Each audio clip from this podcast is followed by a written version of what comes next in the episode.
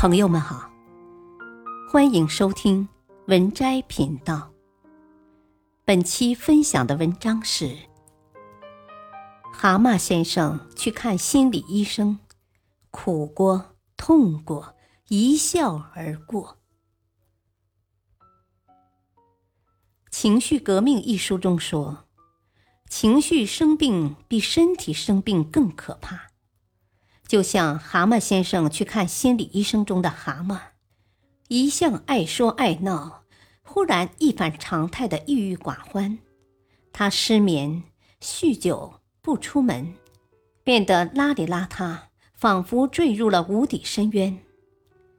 幸运的是，在心理咨询师苍鹭的指导下，蛤蟆经历一番内心挣扎和探索，终于走出情绪困境。重获新生。这个童话故事也映射出当代你我都可能面临的心理困境：抑郁、焦虑、自我怀疑和否定。有人说，人生路上最大的敌人，往往是自己的负面情绪。如果任由这种情绪蔓延，不仅会把日子过得一团糟，身心健康也会受到挑战。其实，外在世界如何与世界本身无关，而只与你有关，与你愿意把它制造成什么样子有关。得与失，苦与痛，与其挣扎难过，不如一笑而过。自我批判是情绪问题最大的痛。蛤蟆突然深陷抑郁、焦虑。无法自拔，他一向是大家的开心果，穿着时髦，爱冒险，从不对朋友发怒。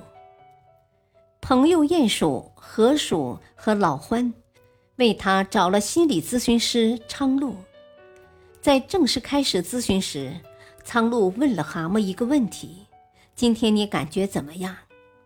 因为从未这样认真关照过自己的内心，蛤蟆竟说不上来。在昌路的引导下，他为自己的情绪打了几乎最低分，并开始讲述自己的悲惨遭遇。在一次大醉后，他偷了一辆车，化妆成洗衣妇逃难。他抢过马，偷过钱，一路颠沛流离，最终被捕入狱。出狱后，他发现家园被黄鼠狼霸占。连最喜欢的校董一职也即将被好友老欢取代。他责怪河鼠不理解他，对他冷嘲热讽，还抱怨老欢对他严厉的批评，这让他想起了童年时父亲对他的责骂和不满。他觉得朋友对他不友好，把他当笑话。于是，蛤蟆把这一切情绪化为负面心理暗示。我没有任何价值，这种感觉像极了芸芸众生的我们，都有过迷茫、焦虑又绝望的状态。工作不顺心，他人不理解，生活的压力，最后都变成对自我的批判和否定，眼前看不见一丝光亮。心理学家曾奇峰说过：“人最大的消耗。”不是来自智力或体力的透支，也不是来自跟大自然或者同类的争斗，而是来自自己对自己的战争。他还形象地把人分为两种：第一种是在出门前，把自己在心理上暴揍一顿，然后垂头丧气、一脸病态；第二种人。是出门之前对着镜子把自己猛吹一顿的人。有人担心，这样会不会把自己吹得出门前就发疯了？可事实证明，这世界上没有被吹变疯的人，只有自我攻击才会让人发疯。正如书中所说，没有一种批判比自我批判更强烈，也没有一个法官。比我们自己更严苛。研究表明，很多抑郁的人就是自我惩罚者。一个人要想从情绪低谷走出来，就从放过自己、停止自我批判开始。能让你来的只有你自己。第一次来到苍鹭小筑，咨询师苍鹭问：“谁让你来的？”蛤蟆不加思索的回答：“河鼠。”但苍鹭却提醒他：“能让你来的只有你自己。”这让蛤蟆意识到自己必须为自己负起责任来。此后每次咨询时，苍鹭作为主要，以倾听为主，问的最多的问题是：“这件事你怎么看？你会怎么做？你感觉怎么样？”在苍鹭耐心的陪伴引领下，蛤蟆开始向内探索，回忆童年。他从小生长在没有欢乐的家庭里，父亲严苛专制，母亲懦弱无能。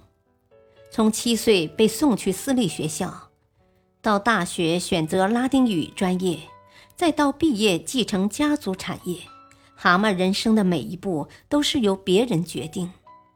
他内心是愤怒的，却无法发作，化为了深深的内疚感。长大后的蛤蟆活在童年的阴影里，裹挟着伤痛和失落，在挣扎徘徊中，渐渐失去了自我。他明明自卑敏感，却违心的装着自信和坚强；他内心痛苦迷茫，却装着开心和无所谓。近年来，心理学领域有一个概念被频繁提起，那就是原生家庭。它对一个人的各方面影响很大，似乎很多心理问题都能追根溯源到原生家庭。可是，生活是自己的，我们不可能永远被困在家庭的牢笼中。在第一次面谈结束后，蛤蟆问苍鹭：“你认为我会好起来吗？”苍鹭没有做出一定能好的保证，而是直视着蛤蟆的眼睛说：“如果我不相信每个人都有能力变得更好，我就不会做这份工作了。我会对你倾注我全身心的关注，我也希望你对咨询是全心投入的。我们一同努力，就能预见积极的效果，但归根结底。”这一切都取决于你。几次咨询后，蛤蟆不再与自己和他人较劲，而是关注自己的内心感受。他开始尝试原谅父母，与过去握手言和，内心渐渐有了力量。而这份成长和收获，促使他更加理性的思考那些让人情绪翻腾。或是感到恐惧的想法。